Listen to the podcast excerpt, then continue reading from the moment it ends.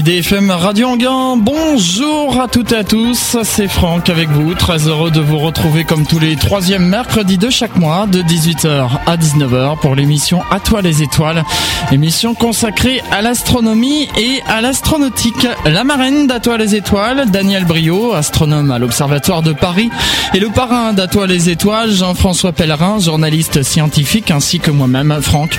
Vous souhaitons la bienvenue pour cette 115e émission et euh, sachez que depuis décembre 2014, 2004, pardon, qu'existe cette émission à toi les étoiles, je vous ai proposé des émissions pour commémorer des anniversaires de la conquête spatiale, tels les 50 ans de la conquête spatiale en octobre 2007, les 50 ans de la NASA en octobre 2008, les 40 ans d'Apollo 11 en juillet 2009, les 50 ans du vol de Yuri Gagarin en avril 2011, les 50 ans du CNES en novembre 2011, les 30 ans du premier français dans l'espace, qui était Jean-Louis Chrétien, souvenez-vous, en, en juin 2012, et les 40 ans d'Apollo 17 en décembre 2012. Et eh bien, en ce mois de mai 2014, nous célébrons un cinquantenaire, les 50 ans de l'Europe spatiale, et c'est justement le thème de cette émission aujourd'hui. Pour en parler avec nous, je reçois Nathalie Tinjode, euh, qui euh, est en charge de la préservation de la mémoire et du patrimoine de l'Agence spatiale européenne. Madame Tinjot, bonsoir. Bonsoir. Vous travaillez à l'ESA depuis 1999, vous êtes historienne de formation et vous coordonnez au sein du cabinet du directeur général le projet Histoire de l'ESA et la gestion de l'information nécessaire à la prise de décision ainsi que l'accès public à cette information. Corrigez-moi si je me trompe. C'est parfait. C'est parfait. Voilà. Sachez qu'en 1964 entraient en vigueur les conventions portant la création de l'organisme européen pour la mise au point de la construction de lanceurs et d'engins spatiaux qu'on a appelé l'ELDO. J'ai envie de dire Eldorado et, de l'organisation européenne de recherche spatiale qu'on a appelé l'ESRO. Quelques dizaines d'années plus tard, l'agence spatiale spatiale européenne était créée à partir de ces deux organisations. On va en parler euh, d'ailleurs plus en détail. Et, tout d'abord, la question que j'avais envie de vous poser, eh bien, euh, qu'est-ce qui a motivé la création d'une organisation, de la création d'une organisation européenne, alors qu'on avait le CNES, qui est le Centre national d'études spatiales, l'agence spatiale française alors, d'abord, la question se posait pas euh, en ces termes à l'époque, pour la bonne et simple raison que les, organisations spatiales européennes ne sont pas arrivées après le CNES, mais avec le CNES. Puisque si les conventions ont été, euh, sont entrées en vigueur en 64, elles étaient signées dès 62, et les premières discussions entre les scientifiques Pierre Roger et Eduardo Amaldi ont, ont eu lieu dès 59. Donc en fait, c'est un processus concomitant. Ça, c'est la première chose. Euh, la deuxième chose, euh, l'union fait la force, euh, j'ai envie de dire, et euh, à l'époque, si on se replace dans le contexte géopolitique de l'époque, avec les deux grands qui se lancent dans une course à l'espace, aucun État européen n'est en, mesure de rivaliser avec ces États. Et pour ce qui est de la coopération, il faut être un partenaire. Pour être un partenaire respecté, il faut être un compétiteur crédible. Donc, seule l'Europe pouvait permettre à ces puissances spatiales de devenir des compétiteurs crédibles. D'accord. C'est ainsi donc euh, qu'a été créé euh, ces, euh, deux agences, si on peut dire. Alors parlons d'abord plus en détail de, l'ELDO. Comment a-t-il a été créé? Alors, il est apparu très vite dans les premières discussions des 59 des, scientifiques. Alors, ce qui est important de savoir, c'est pas les États qui ont mis en place ces organisations, c'est les scientifiques qui ont lancé les premières discussions. Il est apparu très vite évident qu'on pourrait pas rentrer dans l'ère spatiale en Europe avec une seule organisation. Pourquoi? Parce que euh, les scientifiques étaient très effrayés du fait que les lanceurs étaient très gourmands en capitaux. Euh, donc ils craignaient que, que toutes les ressources soient polarisées sur les lanceurs et qu'il n'y ait plus rien pour les programmes scientifiques. Ça, c'est une première chose. Une deuxième chose, les lanceurs sont basés sur une technologie missile et certains des États membres euh, de l'ESRO ne pouvaient pas s'engager du fait de leur neutralité dans, dans, un programme de lanceurs. Je pense notamment à la Suisse et la Suède. la Suède qui était neutre à ce moment-là. Et l'Espagne avait des problématiques un peu différentes, mais n'a pas souhaité non plus rentrer dans l'ELDO. Donc, donc ça c'est la première chose. Deux organisations. Et euh, la, la, pour l'ELDO, disons que c'est les, les, le Royaume-Uni qui a décidé d'arrêter le programme national Blue Streak en 1960 et qui a proposé euh, aux États aux États européens, qui a proposé d'européaniser ce programme plutôt que de perdre tout le développement, tous les bénéfices du développement qui avait été commencé. Alors c'est oui. Voilà, ça c'est la naissance de l'ELDO. Alors c'est ainsi qu'a été créé euh, le, programme Europa. Ça, Alors, en effet, donc Blue Streak a, a, formé le premier étage du lanceur Europa qui s'appelait d'abord Eldoa, puis qui est devenu Europa. Le deuxième étage, c'était l'étage français Coralie, et le troisième étage, c'était l'étage Astris allemand. Et en fait, on comprend déjà euh, dans cette répartition du travail euh, que, que tout, tout tous les éléments de l'échec futur euh, du lanceur Europa sont en place parce que manager euh, un lanceur avec trois étages différents et une, division du travail euh, sur une base nationale, c'était c'était pas une idée. Euh, c'était, on pouvait pas faire autrement à l'époque, mais ça n'a pas marché. On peut parler un petit peu plus en détail quand même de ce programme Europa. Il y a eu euh, plusieurs lancements. Hein, alors, il y a eu 11 tirs, mais euh, un tout petit nombre de, tirs du lanceur entier. C'est-à-dire, il y a eu des tests de Blue Streak, il y a eu des tests de Coralie, il y a eu des tests de combinaison de moteurs 1 et 2. Et, mais il y a eu très peu, il y a eu que quatre tests euh, d'Europa en entier. Voilà. Et Blue Streak a toujours marché, mais les tests du lanceur Europa euh, assemblé n'ont jamais fonctionné. Ce qui explique, que, certains États ont souhaité, euh, notamment l'Italie, se retirer du programme. Et euh, ensuite, le, Royaume-Uni s'est retiré du programme. Et là, ça a été euh, l'acte final de l'ELDO. On pose des questions sur Internet. Bien sûr, les auditeurs peuvent poser des questions euh, sur Internet via le www.idfm98.fr. On me demandait euh, Blue Streak, donc c'est, vous l'avez dit, hein, c'était le, premier étage qui a été construit par les Britanniques et c'est une ancienne fusée, me dit-on? Me pose-t-on comme question? ça, absolument, absolument. Ce sont des, c'est même des anciens missiles balistiques. Voilà, donc ça répond à, la question de, l'auditeur. Sur cet échec du programme, après, euh, donc le programme Europa a été abandonné et c'est là qu'on arrive en 1975. Mais auparavant, euh, j'aimerais aussi qu'on parle de un peu plus de l'ESRO. Absolument. Donc l'ESRO, qui comprenait 10 États membres, était l'agence dédiée au programme scientifique à l'origine. Euh, elle a très vite évolué vers les applications et euh, pour se consacrer notamment euh, aux télécoms. Ça a été les, premiers programmes d'application qui, alors c'était une espèce de trahison pour les scientifiques qui avaient mis les roues en place, mais finalement ça s'est avéré une excellente adaptation euh, aux besoins sociétaux euh, en matière de programmes spatiaux. Euh, ce qu'il faut savoir de l'ESRO, c'est que le, le, premier programme de l'ESRO a été défini dans le cadre de la COPERS, qui était la commission préparatoire pour la mise en place de ces organisations.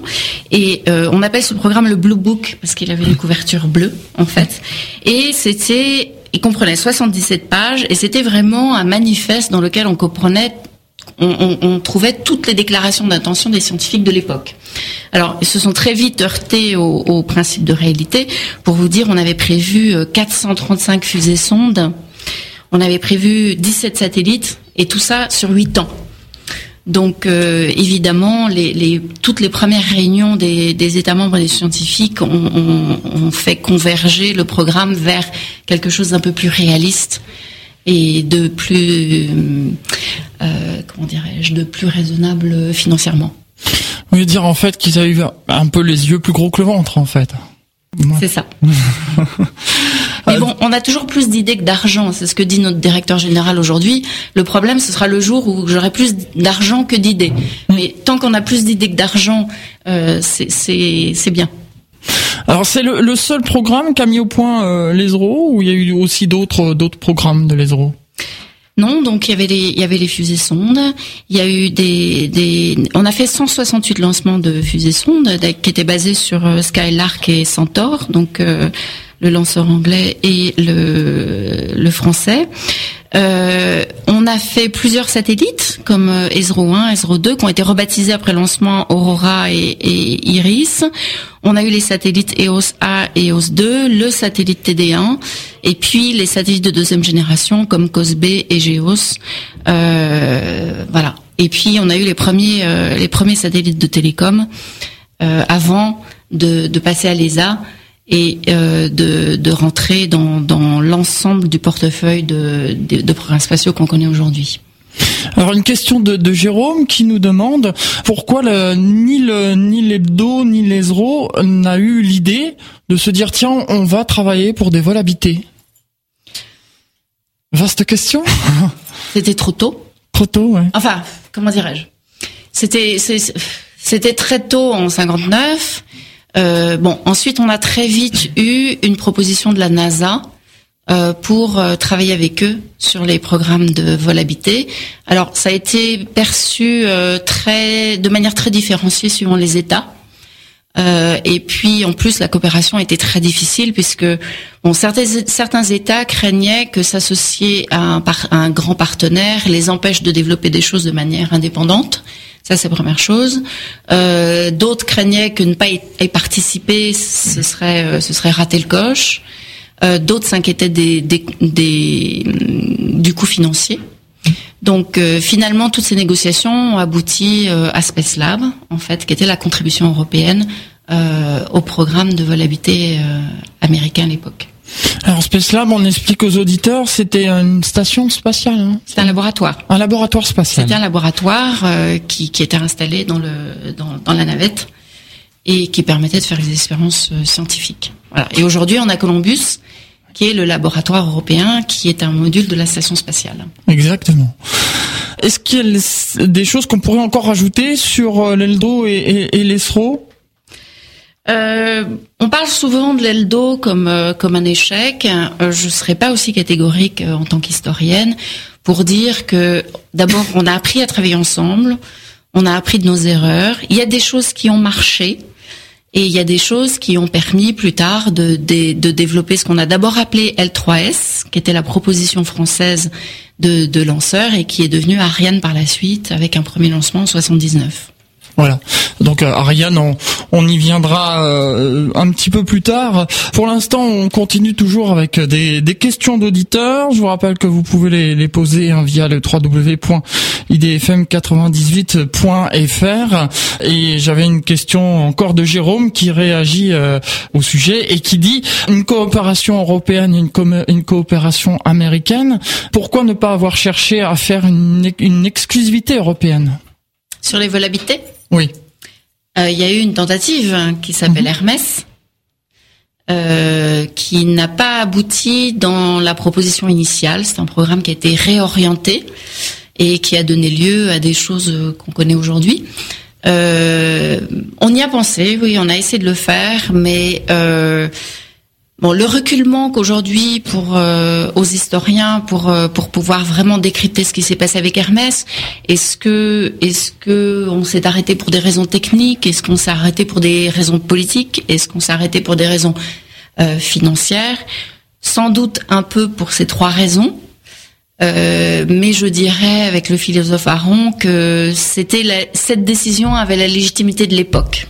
Voilà, à ce moment-là, on a pris cette décision et la, légitimité de l'époque. Le programme que vous avez dit de, de vol habité européen, on, rappelle les dates pour situer un peu dans le...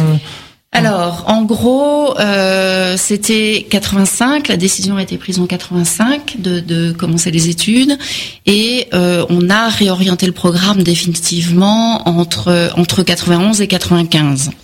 D'accord. Donc euh, dans des modalités euh, progressives. Donc ça revient à, à, votre réponse précédente, toujours à Jérôme. En fait, il était trop tôt dans les années 60 pour vraiment euh, travailler sur un, un, vol habité européen. Voilà. On peut dire ça. On peut dire ça. Mais c'est un peu plus compliqué. Et de toute façon, le, programme, c'est compliqué l'espace. D'abord parce que c'est risqué.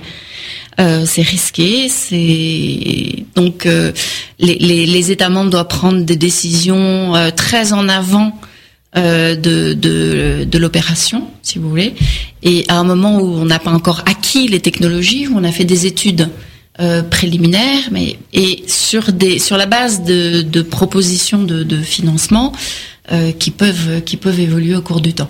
Donc euh, c'est c'est un c'est risqué, c'est compliqué parce que les coopérations sont toujours compliquées.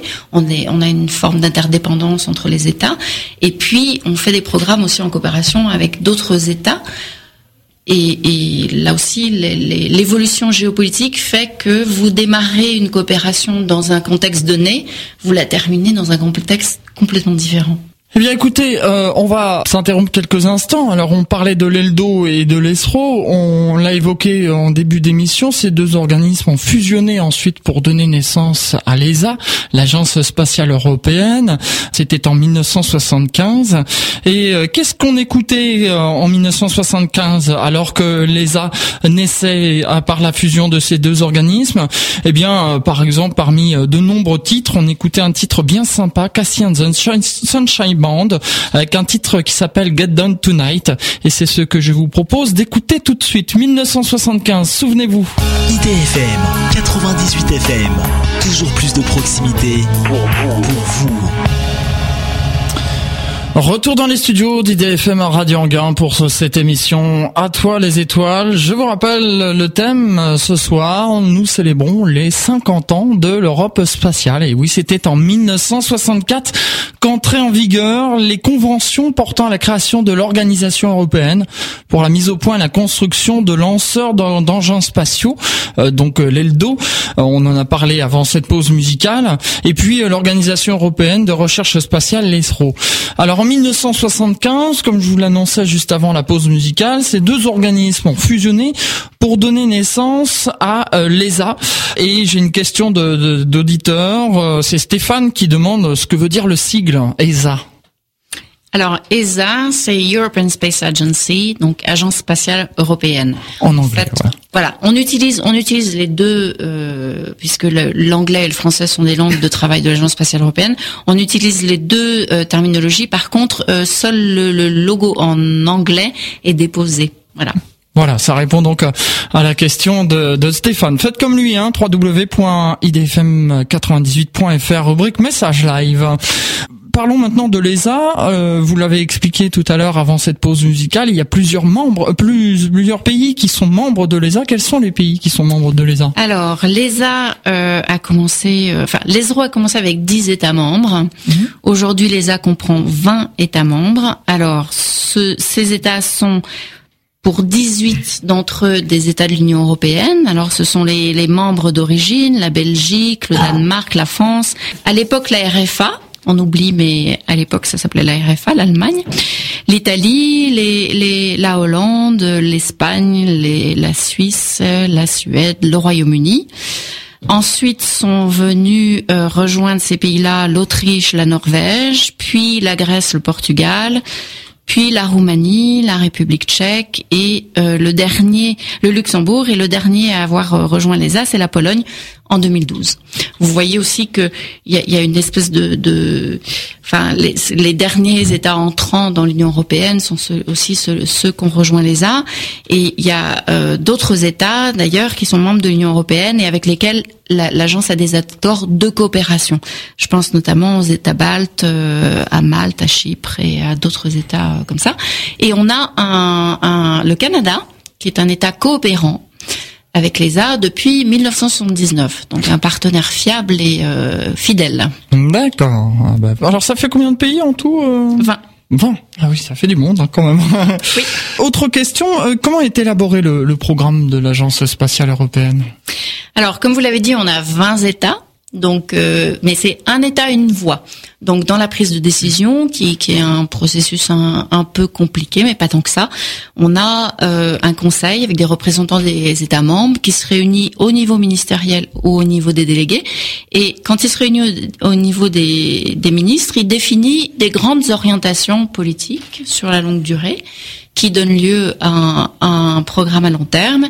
Et ensuite, euh, le directeur général, en fonction des besoins sociétaux, en fonction des capacités industrielles des États membres et euh, en fonction de l'évolution de la technologie, euh, fait des propositions de programmes aux États qui vont y souscrire à la carte sauf pour le programme scientifique qui est obligatoire, mais les États vont souscrire à la carte à ces programmes en fonction de leur intérêt et en fonction de l'état de développement de leur industrie nationale, puisqu'après, ils vont devoir, l'industrie nationale doit être capable de répondre aux appels d'offres pour euh, recueillir des contrats euh, sur la base de ce qu'on appelle le retour euh, industriel, c'est-à-dire que si vous participez pour à hauteur de 51% dans un programme, vous devriez avoir des des, euh, des retombées en termes d'investissement équivalentes. voilà. Et évidemment, la, la, la, les propositions de souscription se font en vertu des capacités industrielles du pays, parce que vous n'obtiendrez pas 51% euh, des retombées si vous n'êtes pas capable de construire les programmes. Le programme scientifique, donc tous les pays membres doivent participer obligatoirement. Absolument. C'est un programme obligatoire. Euh, et c'est une très bonne chose, parce que la science est quand même la colonne vertébrale euh, de, de l'Agence spatiale européenne, comme elle l'était de l'ESRO. Et le fait que tous ces que tous ces États participent dans ce même programme, c'est c'est fantastique. Oui, parce que ça fait avancer la recherche. Euh, c'est vrai que j'ai des remarques sur euh, sur les messages live où on me dit oui, mais n'est-ce pas un peu de l'argent jeté par les fenêtres? Il y a quand même des retombées dans dans le monde d'aujourd'hui. Jean-François Pellerin, qui est parrain de l'émission, qui cite d'ailleurs souvent euh, les, le joystick pour n'en se citer que ça, qui est qui est issu de de la Jeep lunaire. On a plein d'autres exemples comme ça. Je, je sais que Jean-François Pellerin en a une palanquée et euh, voilà et, et encore aujourd'hui, on a euh, justement des retombées de, de, de toutes ces recherches que l'on fait dans le monde du spatial. Il y a des retombées, en effet, mais euh, ce qu'il faut dire aussi, c'est que l'espace, c'est des emplois hautement qualifiés. C'est plus de dizaines, des, des dizaines de milliers d'emplois en Europe, et c'est des emplois euh, qui ne sont pas délocalisés. Donc mmh. c'est du travail pour les bureaux d'études, c'est du travail pour les ingénieurs. Euh, euh, voilà, dans, la propulsion, dans, dans, dans beaucoup de domaines euh, de haute technologie. Donc c'est pour ça aussi que malgré la crise économique, les États, euh, les États veulent investir, continuer à investir dans le spatial pour toutes ces raisons. On peut dire, est-ce que ce serait une erreur de dire que le, le spatial ne connaît pas la crise? Oui, ce serait une erreur. Le, le, spatial connaît évidemment la crise. On a des États membres euh, qui, qui sont dans des situations euh, financières euh, dramatiques, mais on met en place des, des, des, programmes pour les pour les aider, pour les accompagner. la prise de décision est un peu plus difficile, un peu plus lente, un peu plus, mais ça nous oblige nous à être euh, très créatif et, et vraiment à, à, coller à l'intérêt des États et, et, et, aux besoins sociétaux euh, pour, pour justifier l'existence de ces programmes. Est-ce qu'on pourrait maintenant euh, présenter les grands programmes de l'Agence spatiale européenne? Alors, sans rentrer dans, dans, des détails, parce que à mon avis, on n'aurait pas assez d'une demi-heure.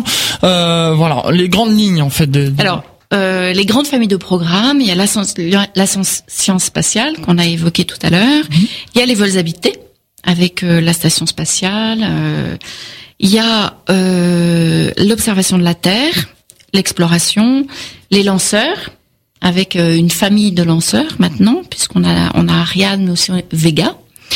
Et puis la navigation avec des, des grands programmes comme Galileo en coopération avec l'Union européenne, les télécommunications, on a un programme de technologie pour euh, poursuivre et même devancer les évolutions euh, technologiques.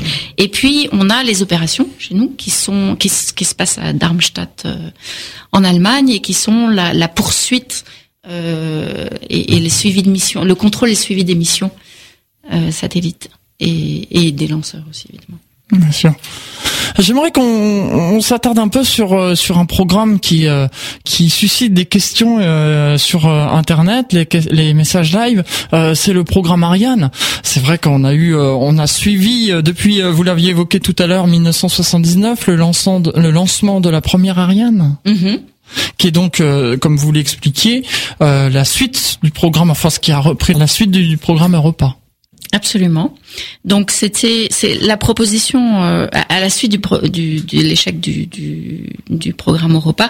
Il faut savoir que plusieurs États travaillaient sur des programmes nationaux et euh, la France euh, avait son propre programme de fusée sonde, son programme diamant aussi de, de lanceurs et ils étaient, ils ont mis sur la table des, des, des ministres européens une proposition qu'ils appelaient L3S et, et, qui est devenu Ariane euh, par la suite. Et effectivement, l'accès, l'accès à l'espace, l'accès autonome à l'espace euh, à la fin des années 70 est devenu euh, est devenu une question incontournable puisque vous avez peut-être entendu parler de, de l'affaire Symphonie où en fait, à partir du moment, tant que l'Europe s'est cantonnée dans des applications expérimentales, euh, les Américains étaient tout à fait disposés à lancer ces applications.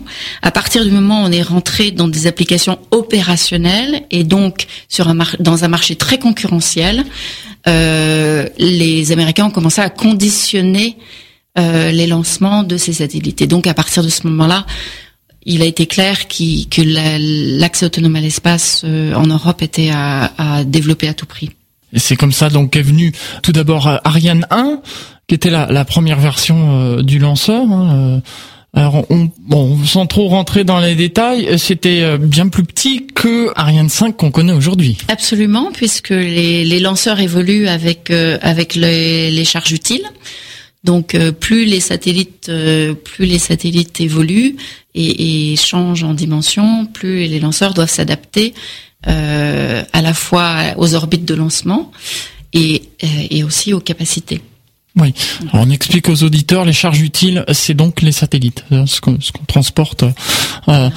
Alors Ariane 1 a été exploité pendant combien de temps ah, je vous pose une petite question piège, pardon. Euh, oui, j'ai tout ça, j'ai tout ça dans mes notes, mais la, date exacte m'échappe. Enfin, on sait que ça a commencé en 1979, puisque je l'avais évoqué euh, tout à l'heure au début, et je vais vous aider un petit peu. Je crois que ça a été jusqu'en 1986, si, si mes souvenirs sont exacts. Exactement. Voilà, pour cette euh, première version d'Ariane, donc Ariane 1. Voilà. Après, on a eu quelques Ariane 2 et 3. On a une grande saga euh, Ariane 4 qui a été un très beau lanceur, euh, très avec avec un taux de réussite euh, exceptionnel. Et c'était les grandes les grandes années où, où Ariane dominait le marché des lanceurs en fait. Alors Ariane 1, 2 et 3 en fait ont été abandonnés parce que c'était en raison de l'évolution de la de la charge utile donc des satellites et qu'il fallait des, des, des, lanceurs plus évolution puissants. Évolution des charges utiles, évolution de la propulsion, euh, voilà toutes les évolutions de la technologie lanceur et effectivement les, les, les, les demandes en termes de charge utile. Alors j'ai une question de, de, Jérémy sur internet qui dit euh, par rapport à, l'évolution des lanceurs justement euh, aujourd'hui on a Ariane 5 et vous l'aviez évoqué aussi euh, Vega pour un lanceur plus petit puisqu'on a des, des, charges utiles qui sont plus petites il faut des lanceurs plus petits alors à ce moment-là pourquoi avoir abandonné Ariane 4 Encore une fois, je dirais c'est la légitimité de l'époque. Bon, c'est une question qui est, qui est, qui est débattue. Bon, on, on a on a avec Ariane 5 commencé à se lancer dans du lancement double. Parce qu'évidemment, pour rester compétitif sur le sur le marché, parce que le marché des lanceurs est devenu très concurrentiel après la chute du mur de Berlin. En fait, à partir du moment où, on a pu lancer sur des lanceurs euh, russes, et puis après, bon, évidemment, d'autres nations sont, venues se joindre à la course. Le marché est devenu très concurrentiel, donc pour que les lanceurs européens restent concurrentiels, il fallait trouver des solutions. Le lancement double a été une de ces solutions, et en termes de financement et de capacité opérationnelle, il est apparu à un moment qu'on ne pouvait plus garder les deux lanceurs. D'accord. Alors je suis pas une spécialiste des lanceurs, hein, je, je, le dis tout de suite. Il y a des gens qui répondraient bien mieux que moi à cette question, mais c'est c'est le raccourci historique qu'on peut faire euh, pour répondre à cette question. C'est vrai que l'Europe a quand même Ariane 5, euh, Vega et euh, aussi Soyuz. Donc voilà, il y a quand même une- un choix parmi Une gamme de lanceurs, oui. voilà, toute une gamme de, de lanceurs, et- exactement. Toujours Jérémy qui pose aussi une question. Je rêverais d'aller en Guyane pour voir le lancement euh, d'une fusée Ariane. Est-ce que c'est possible? Euh, c'est possible, c'est possible. euh, bon, on- on- je crois par exemple d'ailleurs que la, très jeune fille qui, avait passé son bac, qui a réussi son bac euh, malgré son jeune âge, avait exprimé euh, à la télévision son rêve d'aller en Guyane et le directeur général l'a invité pour un lancement. Donc euh, c'est possible. Voilà. Donc euh, Jérémy, vous savez ce qu'il vous reste à faire. On va continuer euh, cette émission dans un instant, mais auparavant, à moins que vous aviez encore euh, certaines choses à rajouter sur les programmes de l'ESA, avant qu'on s'interrompe euh, pour une pause musicale. Non, eh bien, écoutez, on va marquer une nouvelle pause musicale. On parlait justement d'Ariane 5, qui est un lanceur très performant. Il faut savoir que le 2 août 2012, Ariane 5 fêtait son 50e lancement consécutif réussi. Et à cette époque-là, puisque c'était l'été, eh bien, vous savez que chaque été, il y a la danse de l'été. Et, sur quoi on dansait en été 2012 Eh bien, on dansait sur le titre de Jessie Matador et Luis euh, Guasso avec le titre euh, Zumba E et Zumba A. Et c'est ce qu'on va écouter tout de suite. Euh, On se retrouve juste après pour la suite de cette émission à toi les étoiles. 98 FM, Radio Anguin, IDFM, ça change, ça change de la radio. Retour dans les studios d'IDFM Radio Anguin pour euh, cette émission À toi les étoiles, la dernière partie. Je vous rappelle que le thème, aujourd'hui on célèbre les 50 ans de l'Europe spatiale, puisque je vous rappelle que c'est en 1964 que en vigueur des conventions qui portaient sur la création de l'Organisation européenne pour la mise au point de la construction de lanceurs et d'engins spatiaux, l'ELDO, et l'Organisation européenne de la recherche spatiale, l'ESRO, qui en 1975 ont fusionné pour devenir l'ESA, European Space Agency, donc euh, l'agence spatiale européenne. Voilà. On revient donc dans les studios pour poursuivre cette émission et euh, j'aimerais maintenant qu'on parle des auparavant tout d'abord à répondre à quelques questions euh, internet d'auditeurs et euh, euh, on nous demandait euh, notamment Stéphane qui disait on parle d'Ariane 5 mais il y a aussi un projet Ariane 6. Euh, oui, absolument. Alors, c'est un sujet euh, dont il est difficile de parler actuellement puisque le, ça, ça, ça, ça fera l'objet d'une décision des ministres euh, à la fin de cette année et que les, les, on est en cours de définition euh, finalement du programme de lanceurs futurs. Donc aujourd'hui, on a Ariane 5 ME qui part, euh, qui, qui, qui est développé selon le, le plan initial, euh, qui, qui donne des très bons résultats.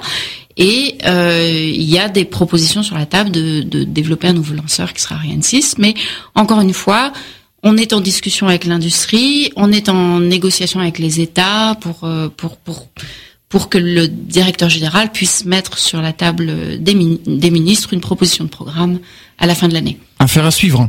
Euh, voilà. Oui, effectivement, on m'a fait la remarque sur Internet que j'avais pas rappelé le nom de l'invité, qui est euh, Nathalie Tinjod, qui est en charge de la préservation de la mémoire et du patrimoine de l'Agence spatiale européenne. J'aimerais maintenant qu'on parle un peu de, des dates importantes depuis que l'ESA a été créée en 1975. Alors, euh, sur le plan institutionnel, euh, je dirais que dans les années 80, après la, création de l'ESA, il y a eu la création des opérateurs. Alors c'est Eutelsat en 77, Ariane Espace en 1980, Eumetsat en 86. Donc c'est très important parce que les, les, les opérateurs vont prendre le relais finalement de l'ESA, qui est une agence de recherche et développement et, euh, donc qui ensuite passe ces programmes à ces opérateurs qui vont, par exemple, dans le cas de d'Ariane Espace, en assurer la commercialisation. Donc euh, ça, c'est un moment important sur le plan institutionnel. Euh, un autre moment important euh, sur le plan institutionnel, c'est comme je vous le disais tout à l'heure, la, la, la coopération avec la NASA, avec le, le programme Space Lab, qui, qui les Space Lab, euh, qui, qui est lancé. euh, le premier, la première mission Space Lab est en 1983. Le premier accord avec les Russes en 1991, puisque c'est un changement géopolitique majeur, euh, et puis que ça donne, ça, ça a donné suite finalement à ce grand programme international qui est la Station spatiale internationale. euh, avec les accords de 88 et de 98. Et puis en 2000, la, la stratégie commune, la première stratégie commune avec l'Union européenne, qui donnera lieu par la suite à, à des programmes en commun. Donc c'est c'est un moment important. Donc ça c'est sur le plan euh, institutionnel. Bon, la mise en place des différents établissements de l'ESA, on y reviendra tout à l'heure, mais c'est un moment important aussi. Et puis sur le plan euh, programmatique, euh, Météosat 1977 qui est qui est un moment important. Ariane en 79. La rencontre avec Giotto, la, la rencontre entre Giotto et la Comète Allaire en 86. Euh, après, bon, il y a beaucoup de choses, il y a beaucoup, beaucoup de, de très belles missions. Mais euh, je dirais, s'il faut en choisir quelques-unes, Envisat en 2002, qui était le plus gros euh, euh, satellite d'observation de la Terre, euh, le la la, la rencontre, enfin, je sais pas s'il faut dire l'atterrissage ou l'alunissage ou, ou, en tout cas Titan. Oui. Quand quand, euh, quand on s'est posé sur Titan, ça Oui. c'est une chose qui a qu'on a été les seuls à faire qui, est- qui a été un moment extraordinaire. Enfin, je crois que notre directeur général en parle encore aujourd'hui avec presque les larmes aux yeux. Enfin, c'est vraiment, euh, ça a été vraiment un, un grand moment. Herschel Planck et les images. euh, Et pour l'histoire de Titan, justement, eh bien, sachez que la deuxième émission d'Atoile les étoiles était consacrée justement à l'arrivée de, de Titan sur euh, sur la planète, ça devait être une magnifique de, de émission. la sonde sur la planète. Oui, oui, oui, tout à fait. Ensuite, bon, le, le Columbus et la TV en, en 2008. Euh, Galiléo par la suite. Bon, moi j'ai une tendresse particulière pour la TV Oui. euh, parce que je trouve que c'est un programme magnifique. euh, parce que les, les technologies de docking euh, sont, sont là aussi une grande première. On explique pour nos auditeurs ce qu'est la TV et le docking. Alors, euh, l'ATV, ça, c'est Automated Transfer Vehicle. Donc, c'est un véhicule automatique qui ravitaille la station spatiale. Et c'est une des contributions en nature de l'Europe à la station spatiale. Et euh, c'est un programme magnifique. Il y a, il y a- le cinquième ATV va être euh, va être lancé euh, euh, prochainement. Euh, et moi, je me souviens du, du, du premier, de la première fois où, où la, la s'est ar- arrimée euh, à la station spatiale. C'était un moment inouï. Et ça a marché. Du premier coup. Et chaque ATV a en plus un nom. Rappelez-moi le nom du, du premier ATV. Je me, j'ai un trou. Jules Verne, je crois. Oui, il me semble bien que c'est ça. Oui. hein, voilà, Jules Verne. voilà donc pour pour ces Et le dates. prochain s'appellera Georges Lemaître. Georges Lemaître, d'accord. On en a terminé avec les dates importantes ou, euh, ou Alors que je vous ai évidemment, coupé euh, c'est- c'est- ce qui est difficile, on, on s'est posé la question pour les pour les 50 ans de l'ESA, pour les diverses publications qu'on a faites, de quelle date il fallait mettre en valeur. C'est très difficile. D'abord parce que, étant donné que les programmes sont optionnels, chaque euh, choix d'un programme est un choix politique. C'est-à-dire que certains États y contribuent et d'autres pas. Donc il faut toujours garder un certain équilibre entre entre les différentes familles de programmes, puisque derrière il y a des États membres. Et puis euh, et puis ensuite, euh, bon, on a on a choisi de mettre l'accent sur les grandes premières, mais mais mais chaque mission est chaque mission a sa raison d'être, chaque mission a, a est une, une magnifique expérience. Oui, en effet. Euh, J'ai des questions d'auditeurs et on, me demandait euh, justement une question comme ça. Vous, parliez tout à l'heure de la concurrence. Est-ce que la concurrence vous fait peur? La concurrence, c'est un moteur, euh, c'est un challenge, c'est clair. On a des atouts, on a 50 ans d'expérience. On est très fort quand on est solidaire en Europe. On a, moi, j'ai assisté pendant 15 ans au Conseil de l'ESA.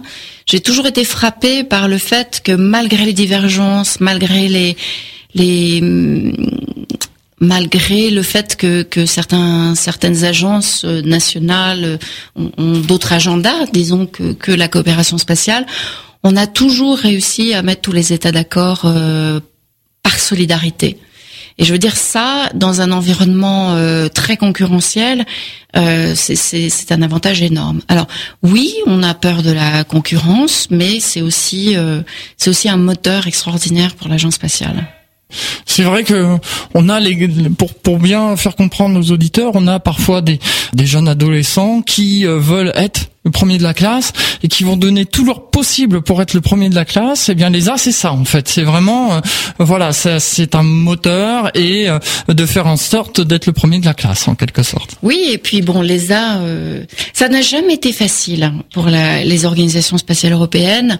Il faut pas croire que il faut pas croire que tout le monde l'a voulu et qu'on l'a fait, que ça a toujours marché, qu'on a une espèce d'histoire téléologique où on a toujours su où on allait et non. Euh, ça a toujours été difficile. Ça a toujours été difficile. Il y a eu des grandes crises dans les années 70 qu'on a su résoudre grâce à ce qu'on appelle les package deals, c'est-à-dire une, une, une, espèce de, une espèce de famille de programmes qui convient à tous les différents acteurs autour de la table. Voilà. Donc euh, après, il y a eu des grandes évolutions géopolitiques, il a fallu euh, auxquelles il a fallu s'adapter. Il y a eu des crises financières auxquelles il a fallu s'adapter. Il y a eu le, le, changement de la composition aussi de l'ESA avec l'élargissement qui a posé ses problèmes en termes de, de prise de décision. Donc l'agence s'est révélée avoir une extrême capacité à s'adapter aux, aux différents changements. J'accélère un petit peu parce qu'on arrive bientôt au terme de l'émission.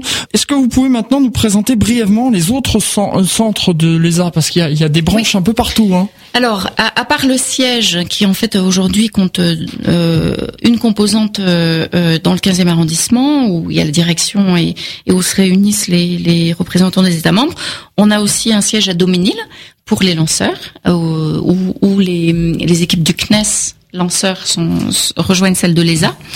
On a l'ESTEC où sont les ingénieurs et les laboratoires et, les, installations qui nous permettent de faire des tests de satellites. On a les, les OC à Darmstadt pour la, la poursuite euh, des satellites. On a l'ESRIN en Italie où on a Vega, l'observation de la Terre et euh, les facilités informatiques. Le AC euh, à Cologne pour les ingénieurs, pour les pardon, pour les astronautes. On a les AC pour les astronomes en Espagne, et puis on a une station à Redu, un tout nouveau euh, au Royaume-Uni, euh, près d'Oxford, euh, qui s'appelle l'Exat, et puis bien sûr le port spatial de l'Europe à Kourou. À Kourou, bien sûr. Hein, où tout à l'heure, un auditeur nous avait demandé qui rêverait d'y aller. Ben voilà, il y a possibilité d'aller, de pouvoir voir des lancements d'Ariane. Qu'est-ce que on pourrait dire encore en, deux mots avant de, conclure cette émission euh, les anniversaires, c'est l'occasion de se pencher sur euh, sur les réussites d'une organisation, sur euh, les choses qu'on peut faire mieux aussi, mais c'est l'occasion de rendre hommage aux pionniers. Je pense que c'est important de le faire ici. Et il euh, y a des gens qui ont cru à l'espace avant l'heure. Il y a des gens qui sont battus pour euh, pour mettre en place les organisations spatiales européennes. Et je voudrais citer l'un d'entre eux, puisque puisqu'on est en France ici, qui est Hubert Curien, qui été un grand ministre de l'espace. Et il disait quelque chose que que j'aime beaucoup et qui pourrait conclure cette émission magnifiquement. Il disait le passé nous intéresse, nous devons le préserver et en valoriser les richesses. L'avenir nous est plus cher encore, ne le laissons pas attendre. C'était en, quelque sorte votre mot de la fin Voilà, l'Agence spatiale européenne continue. On a 30 missions euh, euh, en, cours de, en cours de définition. Euh, L'Agence spatiale européenne a un futur comme elle a un passé.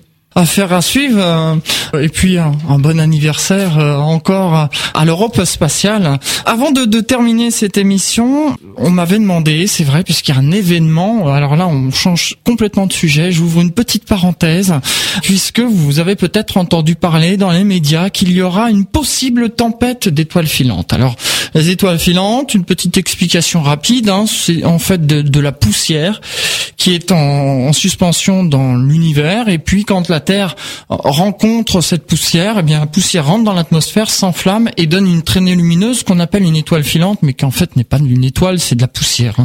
C'est le vrai nom, en fait, c'est des météores. Et euh, on a des, des périodes dans l'année, vous savez notamment au mois d'août, le plus célèbre, les Perséides. Alors pourquoi les Perséides? Parce que ça vient de la constellation de Persée. Donc voilà, Persée, Perséide. Et alors là, plusieurs spécialistes estiment que dans la nuit du 23 au 24 mai sera probablement le, théâtre d'une exceptionnelle pluie d'étoiles filantes parce que ce qu'on peut voir euh, au mois d'août, c'est environ euh, peut-être 50, 60 météores par heure.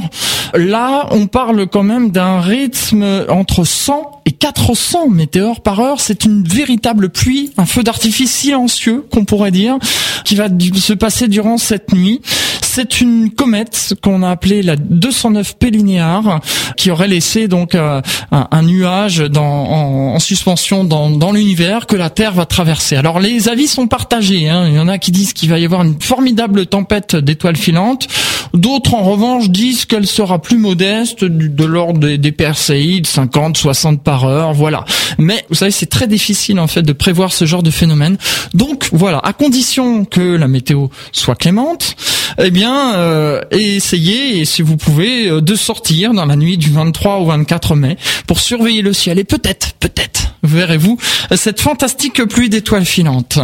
Voilà donc pour cette petite parenthèse que j'avais promis que je ferais pour les observateurs et les amoureux du ciel pour euh, surveiller ce phénomène. Je vous rappelle, c'est la nuit du 23 au 24 mai. Mais vous savez, surveillez les nuits précédentes et les nuits suivantes parce que parfois ça arrive que ça se décale un peu. Donc euh, voilà.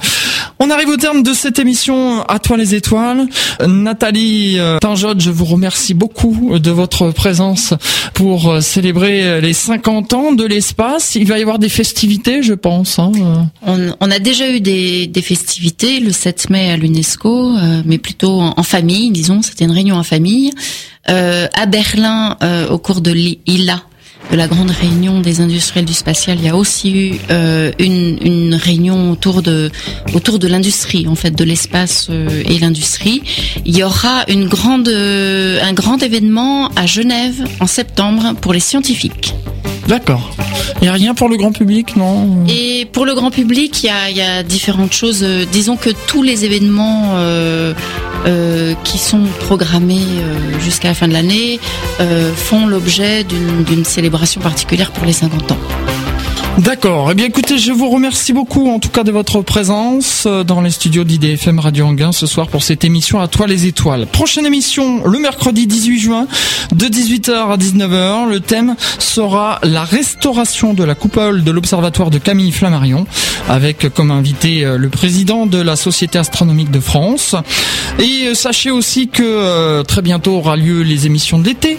Donc je me déplace, hein, je vais visiter des, des lieux dédiés à l'astronomie astronautique. Alors avis aux amateurs. Et puis sachez qu'à la fin d'année, en décembre 2014, ce sera les 10 ans d'Atoile les étoiles. Et là aussi, eh bien, euh, je lance un appel pour euh, les particuliers, les entreprises, euh, les tous les organismes qui ont en rapport avec l'astronomie, l'astronautique, qui veulent participer à ces 10 ans. Eh bien, vous êtes les bienvenus. ainsi se termine cette émission. Dans un instant, vous allez retrouver le journal de Radio France Internationale, suivi du Mag Music avec Toff. Quant à moi, je vous souhaite à toutes et à tous de passer une excellente soirée. Je vous donne rendez-vous le mercredi 18 juin. Au revoir à tous.